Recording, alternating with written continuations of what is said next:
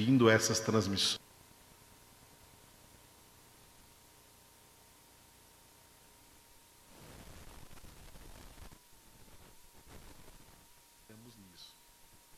Nesse mês de abril tivemos a primeira experiência nossa de fazer a ceia. Vocês estão lembrados que fizemos a ceia do Senhor aqui também, online. E no, nesse próximo domingo agora, dia 26 de abril, vamos fazer um casamento online. O casamento do meu filho, João Diego, com a Manuela. Será então aqui nesse mesmo lugar, lugar online. Você vai acompanhar aí, você vai acompanhar aí da, da, é, da sua casa, onde quer que você esteja, do seu celular. Você vai acompanhar aí pela internet esse casamento ao vivo do João Diego aqui, domingo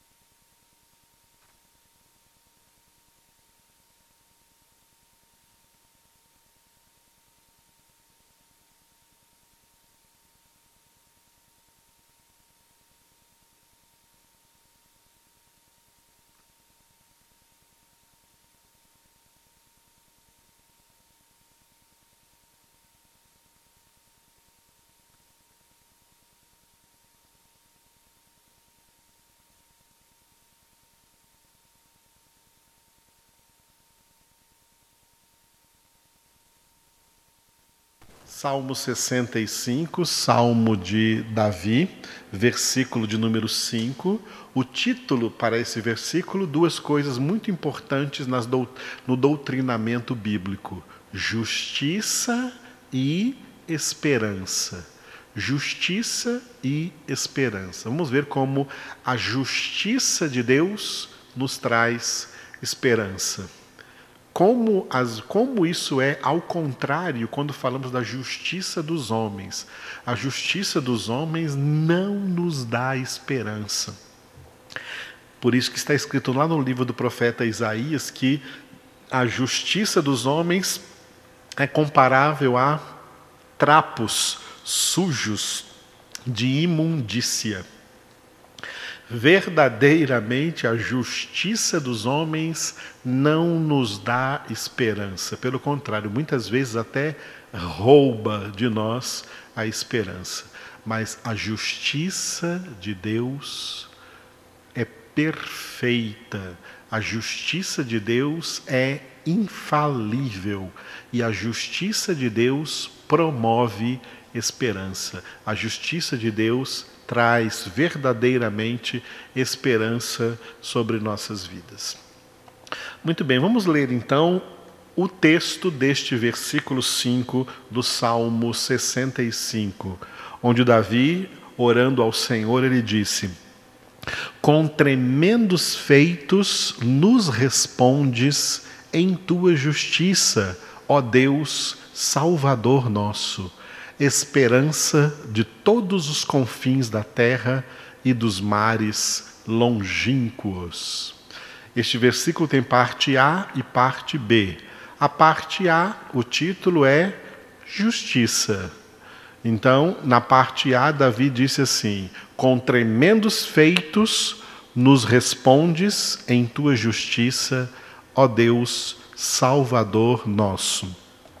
Tremendos feitos em tudo quanto Deus faz, em tudo quanto Deus faz, ele manifesta quem ele é. Duas coisas interessantes que são sempre dois motivos para louvarmos a Deus. Nós louvamos a Deus, em primeiro lugar, por, por quem Ele é, por tudo quanto Ele é, como Ele é, Louvamos a Deus, isso se chama louvor essencial. Louvamos a Deus por quem Ele é e louvamos a Deus por tudo quanto Ele faz. Isso é louvor pragmático. Louvamos a Deus por tudo quanto Ele faz. Louvor essencial, louvor pragmático. Louvamos a Deus por tudo quanto Ele é, e tudo quanto Ele é, é revelado no que Ele faz. As obras de Deus revelam quem Ele é. Dentre tantas coisas que Deus é, Ele é justo. Justiça é um dos atributos comunicáveis de Deus. Uma das qualidades de Deus que Ele quer também comunicar, transmitir para cada um dos seus filhos e suas filhas. Os filhos de Deus são chamados na Bíblia de justos. O justo viverá pela fé. São porque são justificados por meio da obra da salvação. Filhos de Deus têm que ser imitadores de Deus, Efésios 5, 1. Sede, portanto, imitadores de Deus. Se Deus é justo, os filhos de Deus imitam a Deus também sendo justos, procurando ser justos, aprendendo o que é ser justos. Deus quer com certeza nos ensinar a sua justiça. Deus quer nos ensinar a sua justiça. A justiça de Deus é um dos atributos da sua santidade. Deus é santo porque Deus é justo. Deus é justo porque Deus é santo. Na nossa santificação, nós estamos aprendendo a deixar de ser injustos, deixar de cometer injustiça e aprendendo a ser justos, aprendendo a praticar a justiça de Deus. Por quê? Porque toda injustiça é pecado e todo pecado é injustiça. Deus é justo e em tudo quanto ele faz, em tudo quanto ele faz, ele manifesta quem ele é. Em tudo quanto ele faz, ele manifesta a sua justiça. Deus nunca age injustamente. Toda ação de Deus é justa. Por isso Davi declarou: "Com tremendos feitos nos respondes em tua justiça, ó Deus Salvador nosso.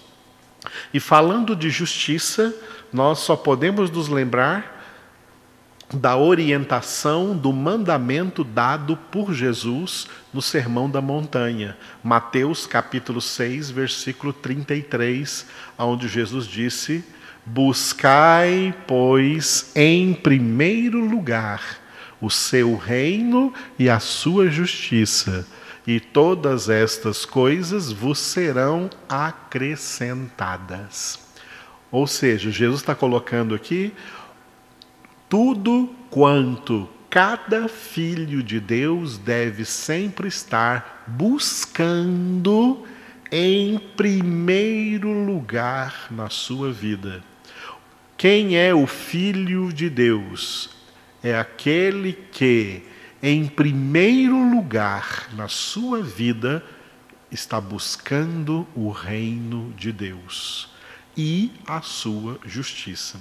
O que são essas duas coisas? O reino de Deus significa o governo de Deus. Os filhos de Deus Ser filho de Deus é ter consciência de que não manda mais em si mesmo, de que não é dono da sua vida, de que não faz mais o que quer. Ser filho de Deus é ser subserviente a Deus, é ser submisso e sujeito completamente a Deus e à sua vontade. É isso que é buscar o reino de Deus em primeiro lugar, o que o Filho de Deus quer e busca, em primeiro lugar, é que Deus esteja reinando na sua vida, em todos os detalhes da sua vida, que Deus esteja governando completamente a sua vida.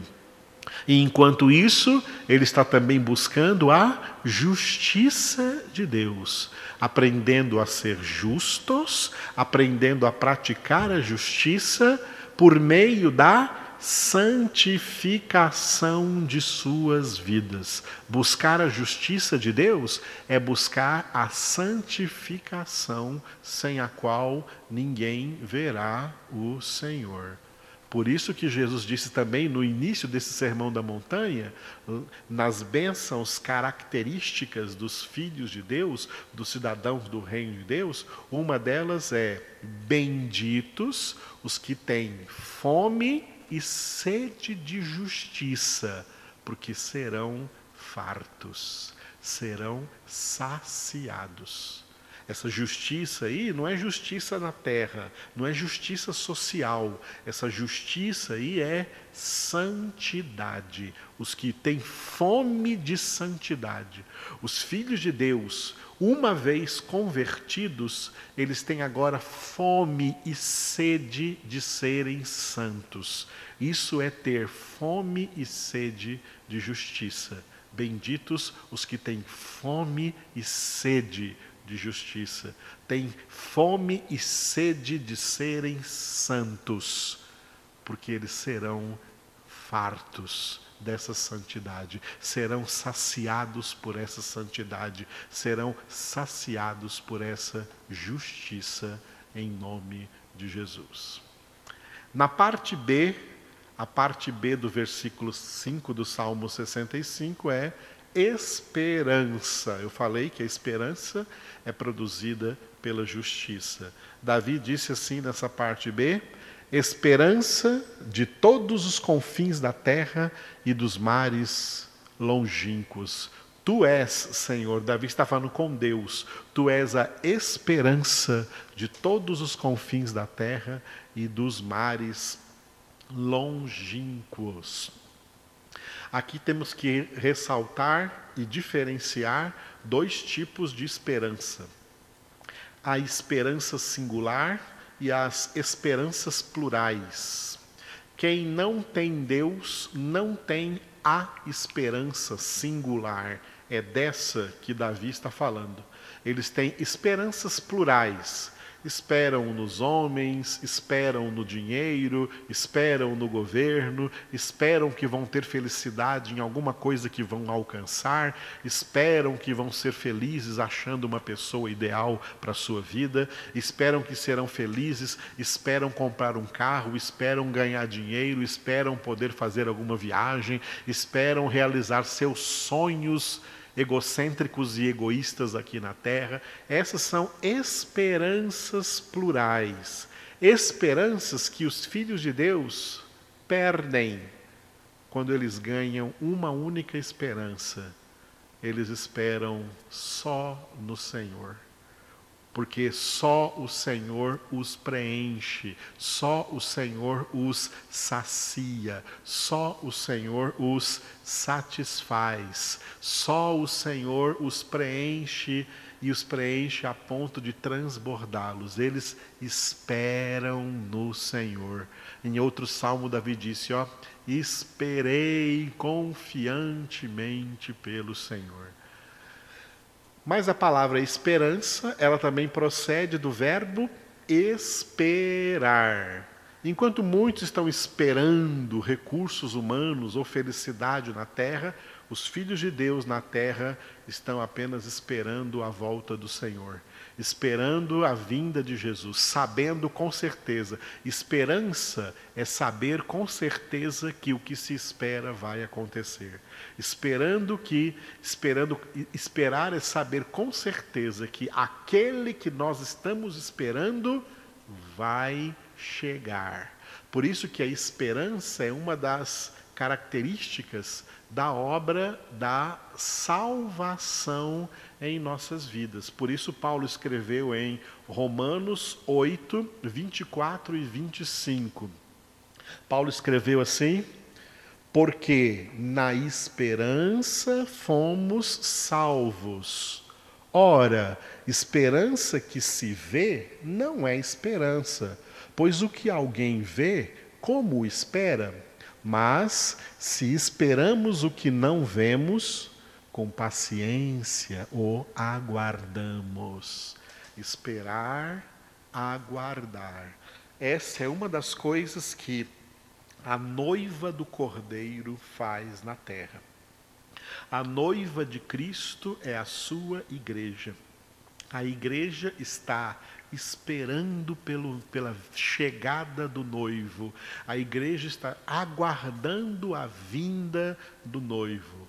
E esse tempo de espera, enquanto espera, a igreja está se ataviando, ou seja, se santificando, porque sem santificação ninguém verá o Senhor.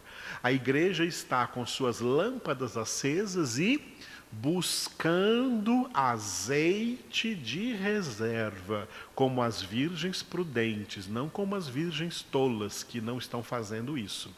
Como as virgens prudentes, a igreja está com as suas lâmpadas acesas e buscando azeite de reserva para não correrem o risco de perderem essa chama, dessa chama se apagar enquanto o mundo vai se entenebrecendo cada dia mais, enquanto as trevas da maldade, do pecado, da iniquidade vai se multiplicando sobre a terra, nós temos a luz do Senhor e não queremos que essa luz se apague, por isso buscamos azeite de reserva. Esse azeite é a santificação.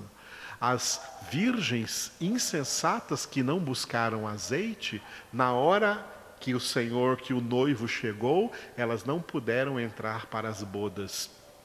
Mas as virgens prudentes, que tinham azeite de reserva, entraram para as bodas, entraram para o casamento com o noivo. O noivo está voltando, o noivo está às portas, Jesus está voltando. A terra está cheia dos sinais da volta do Senhor. Um dos sinais da volta do Senhor é a multiplicação da iniquidade no mundo. Outro sinal da volta da volta do Senhor é a quantidade de falsos profetas, de falsos mestres, de falsos pregadores, de falsos apóstolos, de falsos bispos, de falsos pastores, de falsos pregadores de doutrinas, são doutrinas heréticas, e Jesus disse que essas pessoas enganariam a muitos, e muitos estão aí sendo enganados. Esse é um sinal da volta do Senhor. Esse é um sinal da volta do Senhor. Outro sinal da volta do Senhor é o esfriamento do amor. Isso também já está acontecendo. Cheio de gente na terra sem amor, nem mesmo para com seus assim chamados entes queridos ou família. O amor de quase todos vai se esfriar. Isso é sinal. E com certeza, enfermidades como essa pandemia também faz parte dessa gama de sinais apontando para a vinda do Senhor. Jesus está voltando. Escuta o que eu digo para você nessa noite: Jesus está voltando e a sua igreja está a sua igreja está alerta, atenta e se preparando para se encontrar com o Senhor. E essa preparação se chama santificação. Isso faz parte da nossa esperança e também da justiça que falamos nesse versículo 5 do Salmo 65. Justiça e esperança se resumem para nós em santificação. Buscar a justiça de Deus é se santificar. Esperança, enquanto esperamos o Senhor voltar, não estamos esperando à toa, sem fazer nada. Estamos esperando, e enquanto esperamos, entendemos que Ele está nos dando tempo para nos santificarmos até que Ele venha nos buscar. A Ele toda a honra e toda a glória. Oremos ao Senhor e vamos pedir que Ele nos alimente nesse tempo agora, nesse tempo de tão grande necessidade, nos alimente com a sua justiça e com a virtude da esperança em nome de Jesus. Não entramos em desespero. Desespero é o contrário de esperança. Nós não temos nenhum motivo de desespero. Nós só temos motivos de esperança. Não fique aí na sua casa pensando que nesse isolamento social você está ficando desesperado. Estou ficando desesperado de tanto ficar em casa, de vontade de sair de casa. O que, é isso? Aquiete-se na presença do Senhor. Filhos de Deus esperam. Nunca se desesperam. Desesperar é o contrário de ter esperança. Nós temos esperança no Senhor. É nele e só nele que nós esperamos. Então, oremos juntos. Obrigado, Senhor Jesus. Além de ser a nossa paz, tu também és a nossa esperança. Como Paulo escreveu na carta aos Colossenses, Cristo em nós, a esperança da glória. Tu és, Jesus, a nossa esperança. Em Ti nós esperamos, e esperando em Ti, estamos esperando no Pai, estamos esperando no Espírito Santo. Nós esperamos, Senhor, a Tua vinda, o Teu retorno, e com o Espírito Santo nós clamamos: Vem, Senhor Jesus, Maranata, ora vem, Senhor Jesus, conforme prometeste no último capítulo da Bíblia, Apocalipse 22, eis que venho em breve. Vem, Senhor Jesus, nós clamamos pela tua vinda.